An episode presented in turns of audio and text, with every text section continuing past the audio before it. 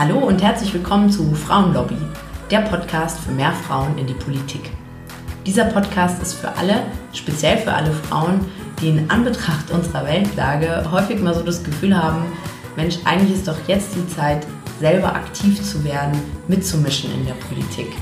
Aber vielleicht hast du da auch noch ein paar offene Fragen, sowas wie, wo fängt man denn da eigentlich genau an? Was gibt es denn überhaupt für Mitmachmöglichkeiten in der Politik? Und natürlich die ganz große Frage, was bewirke ich denn damit am Ende? Was, was erreiche ich denn da tatsächlich? Oder drohe ich da nur meine Zeit zu vergeuden?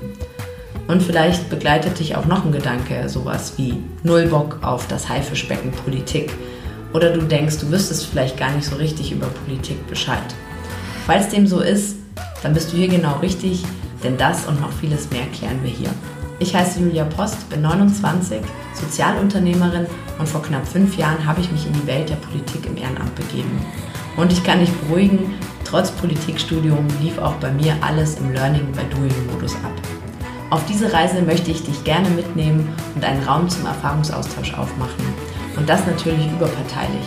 Deshalb wäre es auch schön, wenn das Ganze hier ein Mitmachprojekt werden könnte und du mir deine Fragen und Gedanken zuschickst, die ich dann sehr gerne mal in einer Folge hier aufgreife.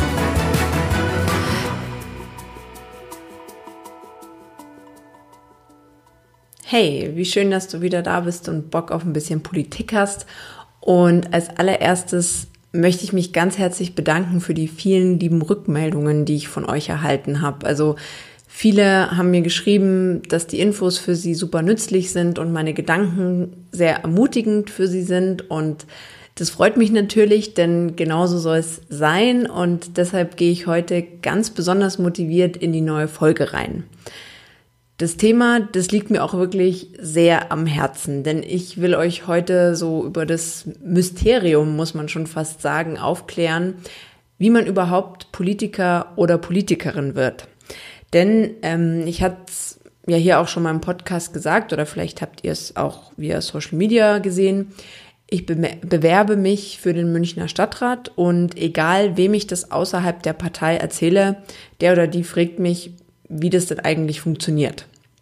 Und auch in meinem beruflichen Alltag, bei meinen Workshops als Politikberaterin, ist das wirklich immer wieder Thema. Also da existieren einfach so krasse Vorurteile und auch Unwissenheit und das soll absolut gar kein Vorwurf sein. Ich wusste das selbst nicht, bevor ich Parteimitglied wurde. Also dieses Wissen, was ich heute auch mit euch teilen will, das habe ich allein durch meine Parteimitgliedschaft erworben und ich finde es so krass, dass ich das weder in der Schule gelernt habe, noch in meinem Achtung Politikstudium. Also klar, da erfährt man viel über Systeme und irgendwelche Theorien, aber irgendwie so die absoluten Basics, die fehlen.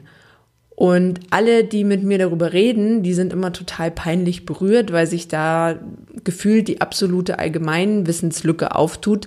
Und ehrlich gesagt ist es ja auch so. Ja, aber das ist in dem Punkt, ehrlich gesagt, der absolute Normalfall. Und das finde ich für unser Schulsystem echt schlecht und ehrlich gesagt eher für Schulsystem ziemlich peinlich. Denn äh, damit geht ja auch einher, dass man selbst gar nicht erfährt, dass jeder und jede von uns wirklich eben auch ähm, Politiker oder Politikerin werden könnte, theoretisch, wenn man es möchte.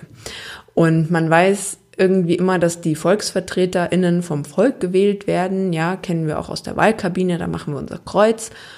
Und dass dann der oder die Bundeskanzlerin vom Parlament gewählt wird. Das sind doch irgendwie so die Sätze, die man aus dem Sozial- und Sozialkundeunterricht irgendwie noch so behält im Kopf. Auf jeden Fall war das bei mir so. Hoffentlich oute ich mich jetzt nicht, dass ich einfach nur nicht aufgepasst habe. Ähm, ihr könnt mir ja mal berichten, ob das bei euch Thema in der Schule war. Ich erzähle euch heute auf jeden Fall mehr dazu. Und ich beginne jetzt mal ganz praktisch mit dem Part, der auch auf mich selbst nächste Woche wartet, und zwar mit der sogenannten Aufstellungsversammlung.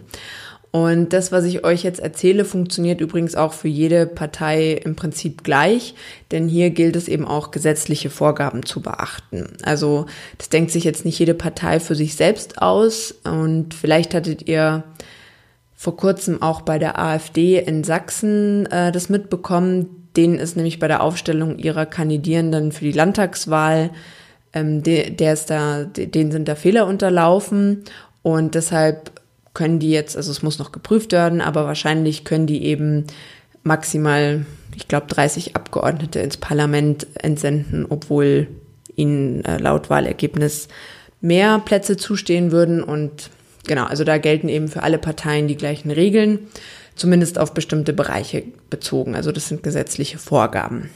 Ähm, genau, also eine Aufstellungsversammlung läuft folgendermaßen ab.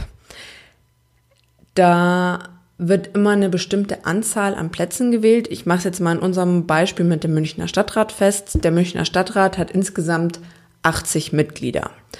Und das heißt, wir als Partei stellen jetzt nächste Woche 80 Kandidierende auf. 40 davon wählen wir einzeln und die anderen 40 wählen wir dann en bloc. Und das heißt, dass wir diese 40 Plätze alle einzeln aufrufen und darauf können sich dann Menschen bewerben, indem sie eine Rede halten und dann wird jeweils darüber abgestimmt. Zu der Zahl 40, das haben wir in dem Fall als Partei so festgelegt, es könnten auch mehr oder weniger sein. Und es läuft dann so ab, dass zuerst Platz 1 aufgerufen wird. Also alle Personen, die sich für Platz 1 bewerben, halten dann eine Bewerbungsrede.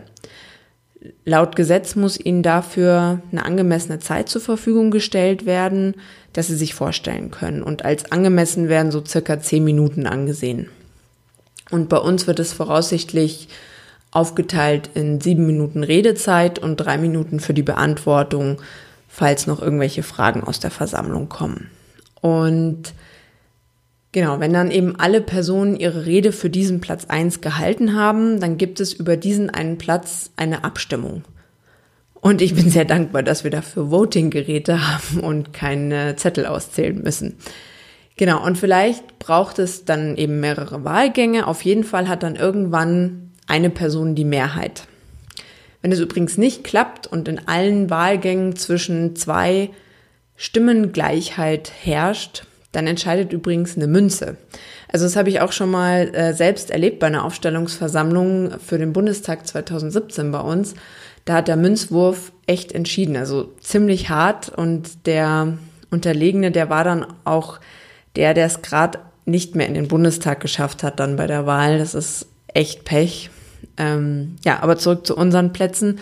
Also dann steht Platz eins fest und dann wird Platz zwei aufgerufen.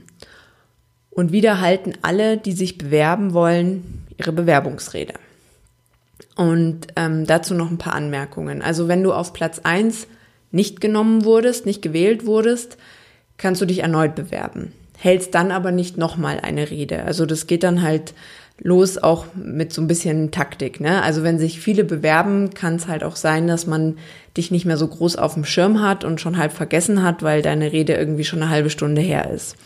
Und das ist dann in der neuen Runde natürlich ein Nachteil. Das muss man sich also gut überlegen, wo man einsteigt. Ähm, bei manchen Parteien, so wie jetzt eben beispielsweise bei uns Grünen, sind diese Listen quotiert. Das heißt, alle ungeraden Plätze, eins, drei, fünf, sieben und so weiter, die stehen Frauen zur Verfügung.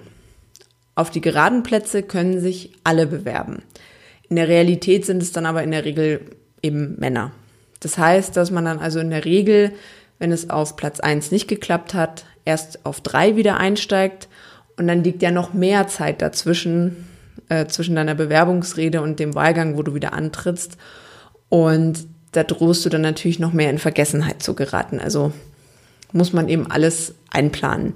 Denn das ist jetzt auch natürlich die große Frage, wer entscheidet denn oder wie entscheidet sich, auf welchem Platz man dann einsteigt. Das werde ich dann auch immer ganz ähm, häufig gefragt. Und ich zum Beispiel, ich werde nächste Woche auf Platz 5 einsteigen.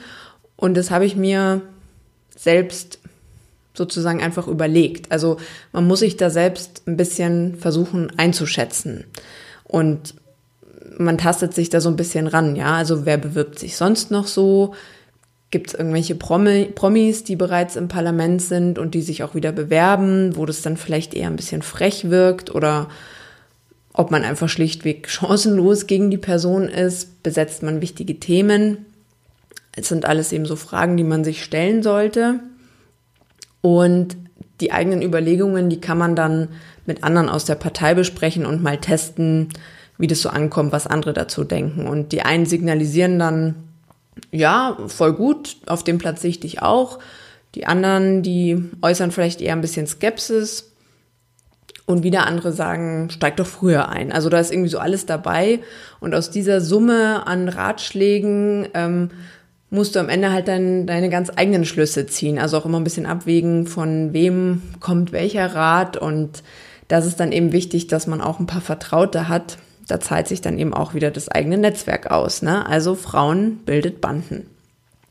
Denn in so einem Moment braucht man das einfach wirklich. Wenn man da ganz auf sich alleine gestellt ist, dann kann es nicht nur emotional schwierig werden, sondern das zahlt sich dann ja sozusagen auch in barer Münze aus. Und später dann natürlich auch auf der Aufstellungsversammlung sel selbst, denn da brauchst du ja auch eine Basis an Unterstützerinnen und Unterstützern, die dir dann dort auch ihre Stimme geben. Also gutes Zureden im Vorfeld ist ähm, schön und nett, aber am Ende zählt einfach, wie viele Stimmen du bekommen hast. Ähm, genau, aber das alles, wie man sich da so rantastet, das sind jetzt nicht so harte Kriterien, an denen man es irgendwie festmachen kann.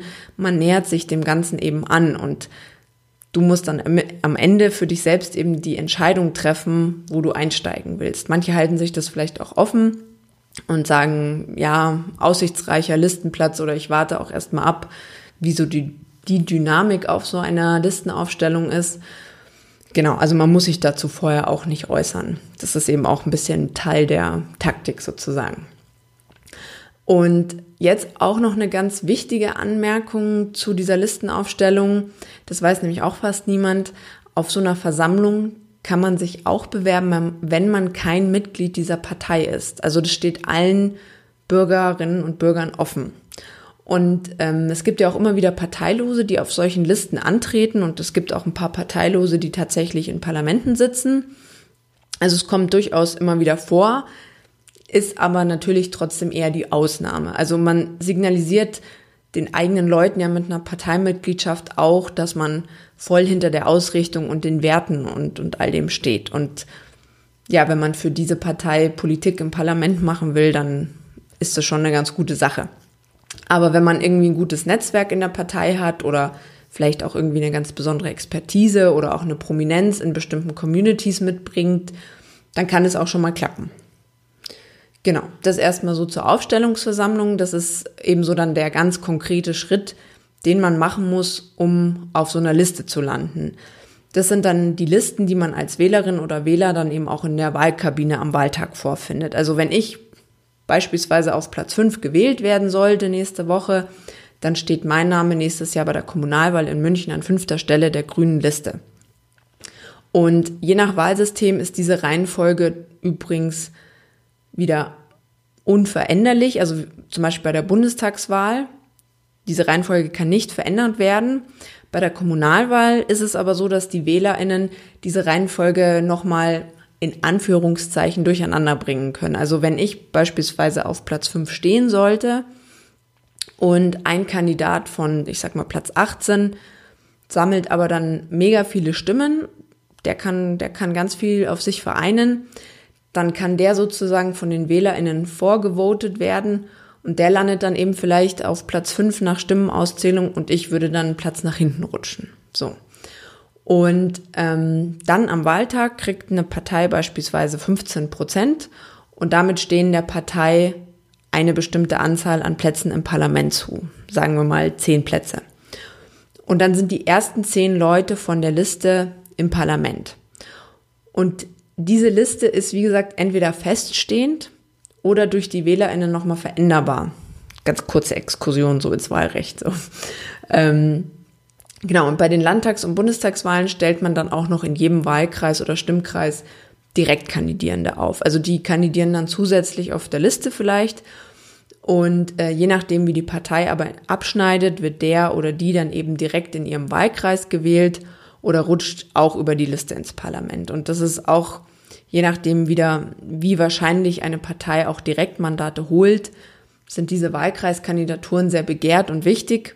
Und für andere Parteien ist eben vor allem diese Liste das Entscheidende. Also in der Vergangenheit haben vor allem SPD und CDU, CSU diese Wahlkreise dominiert. Und das scheint sich aber gerade, ja, zu verändern. vorsichtig gesagt. Das ist aber jetzt wirklich nur als Anmerkung und der Vollständigkeit halber. Wenn euch das näher interessiert, dann äh, habt ihr das jetzt schon mal von mir gehört und könnt ja mal die Suchmaschinen anschmeißen. Jetzt ist aber natürlich die spannende Frage, wie kommt man denn dahin, dass man auf so einer Aufstellungsversammlung auch gute Chancen hat, von der eigenen Partei aufgestellt zu werden? Also klar, bewerben kann sich jeder und jede. Aber wie ist denn so der Vorlauf, damit das Ganze auch so eine aussichtsreiche Kiste wird, sage ich mal, ja? Und da habe ich mal äh, in meiner politikwissenschaftlichen Literatur für euch gekramt und äh, das verlinke ich euch auch mal in den Show Notes, wenn ihr da selber auch mal reinschauen, reinschauen wollt. Und ähm, was ich euch jetzt erzähle, das basiert auf dem Beitrag von Benjamin Höhne. Wie stellen Parteien ihre Parlamentsbewerber auf? Das Personalmanagement vor der Bundestagswahl 2017. Also ziemlich aktuell und ähm, ich war damals auch selbst als Delegierte meiner Partei an äh, der Erhebung von diesen Daten beteiligt. Ziemlich spannend. Genau, also klar, die Parteien, das ist einer ihrer Aufgaben, die rekrutieren über dieses Verfahren Personal für die Parlamente. Und dabei gilt es als Bewerberin einige Anforderungen zu erfüllen. Also beispielsweise die Parlamentseignung. Das sind die Anforderungen oder ich sage mal so, je, je nach Parlament und Ebene sind diese Anforderungen durchaus unterschiedlich. Ähm, und dann geht's auch um die Fähigkeit zur Wählermobilisierung. Also kann der oder die Kandidatin eine gewisse Zugkraft im Wahlkampf entwickeln und viele Stimmen für die Partei holen. Traut man das der Person zu? Oder hat sie das in der Vergangenheit vielleicht sogar schon mal bewiesen, weil sie irgendwie eine erfolgreiche Kampagne durchgeführt hat oder einen Bürgerentscheid ähm, federführend vorangetrieben hat und gewonnen hat. Also diese Zuschreibungen, die können entweder sehr subjektiv sein, traut man es ihr in der Zukunft zu, und die müssen nicht zwangsläufig wirklich auf objektiven Daten oder Beweisen fußen. Ähm, können sie aber. Genau. Und ähm, was ich auch noch ziemlich interessant fand, laut dieser Daten wird nur ein sehr kleiner Teil der Parlamentssitze auch wirklich neu vergeben. Das heißt, dass vor allem bereits amtierende Abgeordnete gute Chancen haben, wieder aufgestellt zu werden.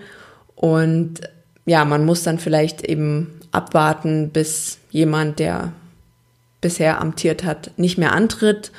Oder die Partei erkämpft sich eben mehr Stimmen als gedacht und so rutschen dann auch wieder neue Leute rein. Hier aber auch noch so eine Anmerkung von mir. Also ich glaube, das ist auch ziemlich unterschiedlich je nach Partei. Bei uns, bei den Grünen, ist es beispielsweise schon auch ein bisschen Usus, dass man auch so versucht, ein bisschen zu durchmischen aus alten und neuen.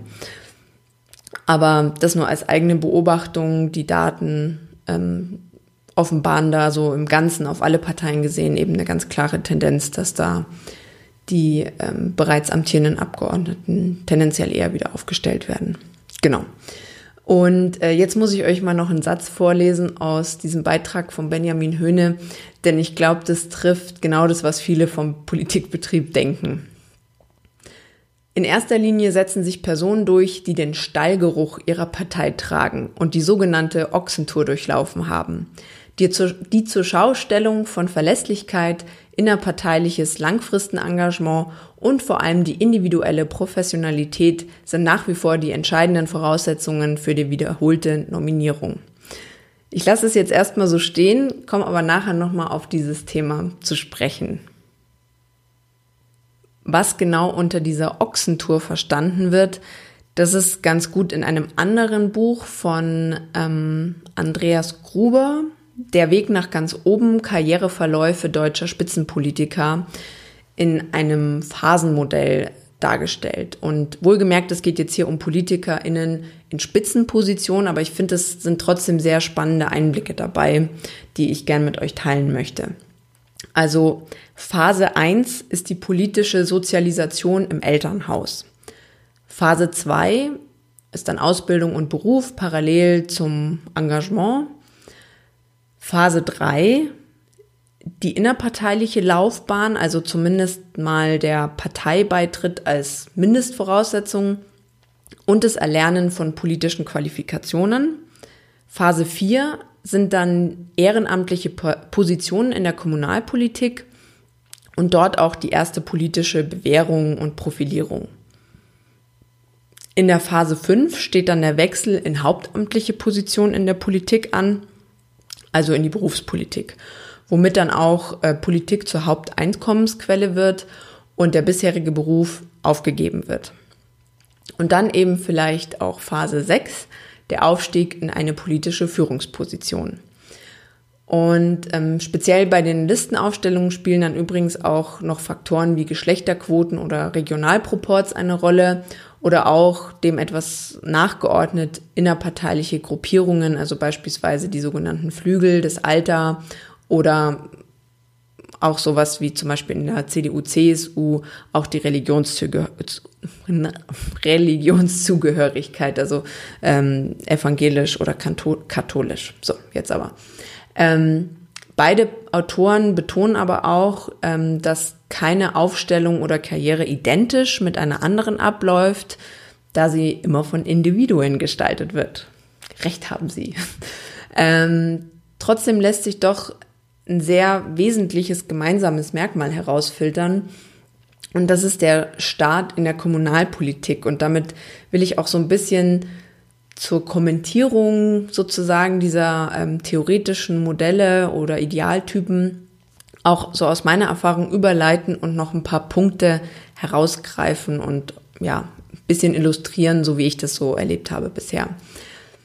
Also erstmal musste ich bei der Recherche ein bisschen schwunzeln, weil vieles davon deckt sich wirklich in der Tat mit dem, was ich bisher auch so erlebt und beobachtet habe. Und ich selber passe derzeit auch ziemlich gut in dieses Schema. Also bei uns in der Familie war Politik, war Politik auch echt so eins der Top-Gesprächsthemen.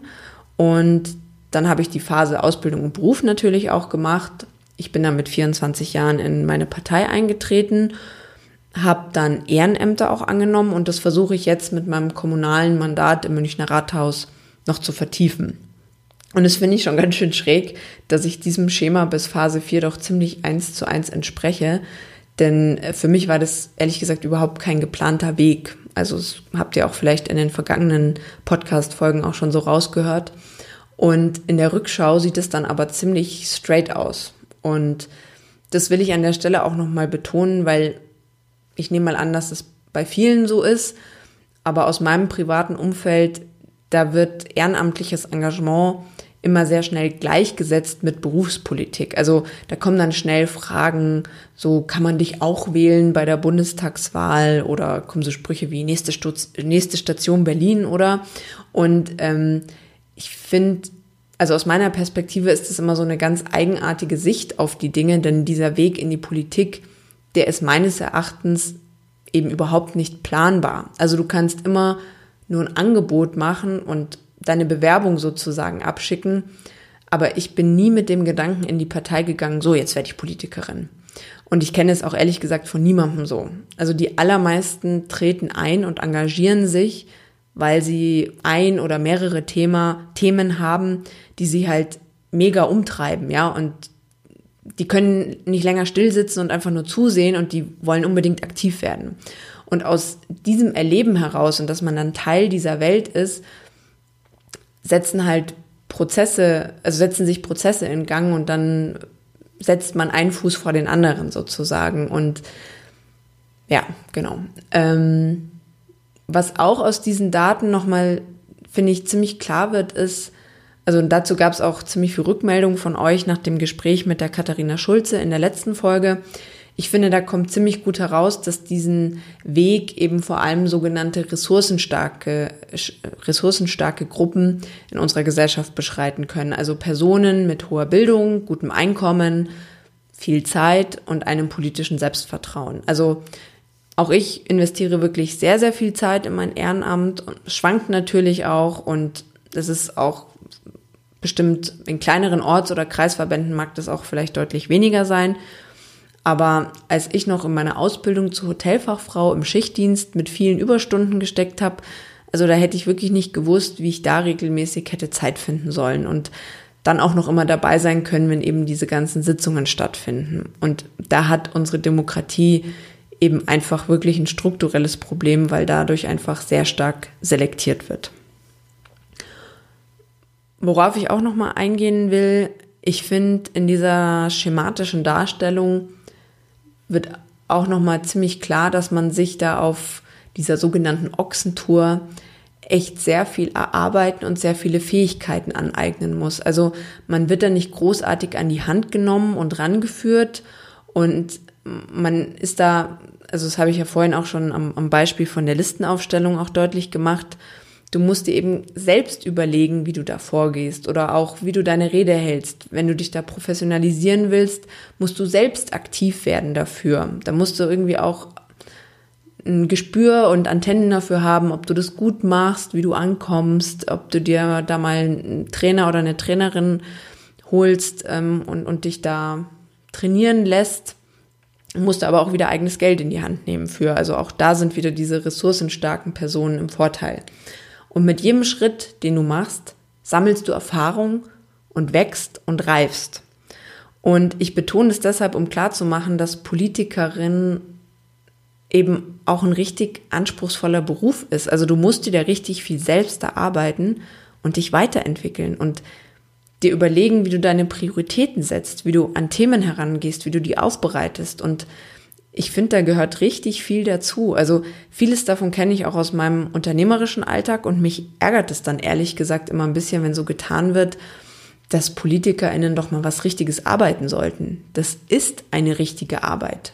Themen bearbeiten, Konzepte entwickeln, MitarbeiterInnen führen, die Presse bespielen und ganz vieles davon, das erarbeitest du dir eben Learning by Doing selbst und warst vorher eben vielleicht noch keine Kommunikationsexpertin. Und ich finde, dafür, ja, dafür muss man unglaublich viel Kraft aus sich selbst heraus entwickeln, sich motivieren, mit Enttäuschungen klarkommen, seine Ideen pointiert präsentieren und ja auch andere Leute für diese Ideen begeistern, Netzwerken und da sind einfach so unglaublich viele Qualitäten gefragt. Ja, nochmal ein Plädoyer für den Beruf äh, von PolitikerInnen. genau. Ähm, noch ein Punkt, und da will ich nochmal auf den Start in der Kommunalpolitik zurückkommen. Also viele treten ja in eine Partei ein und wollen dann gleich so ganz Großes erreichen und interessieren sich eigentlich vielleicht mehr für das Weltgeschehen oder die Bundespolitik und wollen da natürlich aktiv werden dann auch. Und ich sehe das dann immer bei unseren Neumitgliederabenden, dass viele von denen, die neu dabei sind, irgendwie erstmal ein bisschen ernüchtert ähm, aus der Wäsche gucken, wenn ich dann die Arbeitskreise auf kommunaler Ebene vorstelle. Und bei mir war das natürlich ganz genauso. Ja.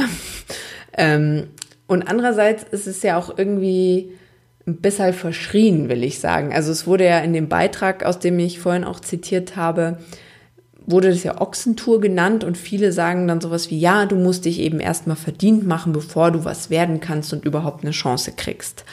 Und dazu würde ich gerne noch zwei Gedanken loswerden. Erstens erlernt man da eben auch in einem etwas geschützteren Rahmen ganz viele wichtige Fähigkeiten und entwickelt Qualitäten, die ich eben auch gerade angesprochen habe. Also das Ganze ist ja auch ein Entwicklungsprozess und wie eine Reise. Und die tritt man dann eben irgendwo auch mal an. Und zweitens, das ist jetzt vielleicht auch ein bisschen strategischer gedacht, aber auch wenn du zum Beispiel sagst, ich will in den Bundestag oder in den Landtag. Die Leute, die dich dafür aufstellen, das sind entweder die Mitglieder auf kommunaler Ebene, beispielsweise im Wahlkreis, oder auf regionaler Ebene in dem Bezirk oder in dem Bundesland. Das ist dein Netzwerk. Und dafür benötigst du einen gewissen Bekanntheitsgrad, Vertrauen in dich als Person und dort kannst du dich eben ja auch schon mal auf kleinerer Ebene profilieren und beweisen, dass du auch eine gute Repräsentantin für die Partei wärst. Und von daher finde ich das ehrlich gesagt einfach nur menschlich nachvollziehbar und auch irgendwie logisch, dass man durch dieses Engagement und das sich einander kennen Vertrauen aufbaut, seine Zuverlässigkeit beweist. Und das hat dann für mich irgendwie weniger was mit verdient machen zu tun. Oder du kriegst erst eine Chance, wenn du ganz viel geleistet hast, sondern eher was damit, dass man ja, dass man da irgendwie in dem Bereich auch erstmal so ein bisschen in Vorleistung gehen muss, ja. Aber wie gesagt, das empfinde ich in diesem Bereich auch als irgendwie nachvollziehbar und logisch. So, das ist eigentlich so der typische Weg, wie du ins Parlament kommst. Und ähm, ich will daraus nochmal so zwei Handlungsempfehlungen ableiten, denn dieser Podcast will ja mehr Frauen für Politik und die Parlamentsarbeit ähm, begeistern und natürlich auch gewinnen.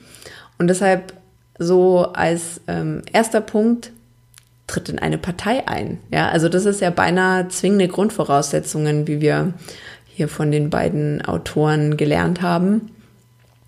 Und ähm, das Zweite ist, wenn du dabei bist, dann bewirb dich für ein Ehrenamt auf kommunaler Ebene. Also Vorstandsamt im Ortsverband oder Kreisverband. Denn dort erlernst du eben nicht nur die politische Qualifikation, sondern du kannst dich auch politisch bewähren und profilieren. Und du baust dir natürlich ein Netzwerk auf, auch mega wichtig.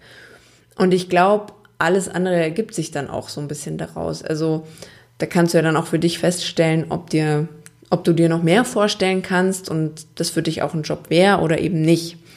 Aber die beiden Schritte, die legen zumindest in sehr vielen Karrieren doch erstmal so einen Grundstein und daher liegst du dann mit sowas sicher nicht falsch und ja, du sammelst eben auch Erfahrungen, die, die man ja auch nicht herzaubern kann von was anderem. Also wie, wie Politik einfach auch in der Praxis funktioniert. Ähm, es gibt natürlich auch noch so eine ganz andere Schiene, wie du Berufspolitikerin äh, werden kannst. Ähm, das sind dann zum Beispiel reine Parteiämter, ähm, sowas wie Landesvorsitzende oder Mitglied im Bundesvorstand. Das ist aber auch in einigen Parteien kein bezahlter Job, krasserweise. Und ich ähm, würde mal aus meiner eigenen Beobachtung behaupten, dass der Weg dahin nicht so ganz unähnlich ist zu dem, den ich gerade beschrieben habe. Also du musst dich profilieren, netzwerken und dann auch eben bei einer Wahl antreten, dich bewerben und die Leute von dir überzeugen. Und ähm, mich hat übrigens auch eine Frage einer Zuhörerin erreicht, ähm, die irgendwie auch so ein bisschen in den Kontext passt. Und zwar, ob man sich lieber auf ein Thema konzentrieren sollte oder ob man lieber mehrere gleichzeitig verfolgen sollte. Und ehrlich gesagt, ich glaube, da gibt es jetzt nicht so ein Rezept, das allgemeingültig ist. Grundsätzlich würde ich sagen, bring dich gern überall dort ein, was dir wichtig ist, was dir am Herzen liegt. Aber vermutlich wird dir ehrlich gesagt, glaube ich, eher die Realität so auch natürliche Grenzen setzen. Also an wie vielen Sitzungen kannst du wirklich teilnehmen. Und bestimmt überschneiden sich da auch mal Termine und dann wirst du dich entscheiden müssen, gehe ich jetzt zur Arbeitsgemeinschaft Tierschutz oder zur Arbeitsgemeinschaft Feminismus. Und ähm, du bist dann natürlich in verschiedenen Netzwerken aktiv, wenn du mehrere Themen verfolgst. Und das ist natürlich super. Es kann aber auch sein, dass wenn du jetzt kein Thema wirklich tiefgehender bearbeiten kannst, einfach aus Zeitmangel, weil du auf so vielen äh, Themen gleichzeitig unterwegs bist, dass dann darunter vielleicht auch ein bisschen deine Profilierung leidet. Aber ich glaube, das kommt dann auch sehr stark auf dich als Mensch an. Wie gut kannst du das zeitlich mit Beruf, Ausbildung, Schule, Privatleben, mit all dem managen? Und falls du eben auch ein Amt oder Mandat übernehmen willst, ob du dich da halt auch glaubhaft als Expertin bei all diesen Themen präsentieren kannst oder ob du dann eben zu bunt wirst sozusagen. Aber wie gesagt, kein Patentrezept. Ich glaube, da solltest du einfach unbedingt deinem Herzen folgen und dir da auch so ein bisschen treu bleiben und deinen eigenen Stil finden. Wenn du viele Themen handeln kannst, dann passt es zu dir und dann ist es super. Und was ich aber wirklich wichtig finde, ist, dass man sich immer von den Themen und ja, den Inhalten leiten lässt, die einem auch wichtig sind. Ja, das war's dann erstmal für heute. Falls ihr was dazugelernt habt, was ihr im Sozialkundeunterricht irgendwie immer vermisst habt, dann teilt die Folge doch gerne in eurem Netzwerk. Ist wirklich wichtig für die politische Bildung im Land und ihr könnt jetzt ganz easy was dazu beitragen, indem ihr die Folge teilt. Falls ihr noch nicht so ganz überzeugt seid von Partei und Partei beitritt, dann ähm, könnt ihr euch schon auf die nächste Folge freuen. Da habe ich nämlich wieder einen Gast, die Geschäftsführerin einer NGO, die Mona Fuchs. Und ähm, wir reden über das Engagement in Parteien beziehungsweise eben NGOs und wo da so die Gemeinsamkeiten und die Unterschiede liegen. Ja, und ansonsten drückt mir die Daumen für nächste Woche. Freitag, 13. September, Samstag, 14. September, irgendwie da werde ich dran sein, meine Bewerbungsrede halten. Drückt mir die Daumen, dass alles gut geht und ich freue mich, wenn wir uns bei der nächsten Folge wieder hören.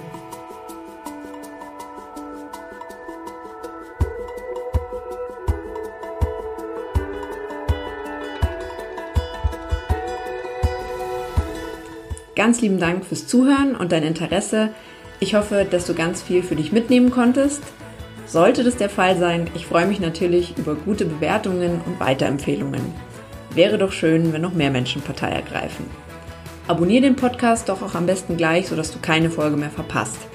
In der Zwischenzeit kannst du mir natürlich auch gerne auf meinen Social Media Kanälen folgen, die ich dir in die Show Notes packe. Dann bist du live dabei bei meinen ehrenamtlichen Aktivitäten und allem, was mir dort so widerfährt.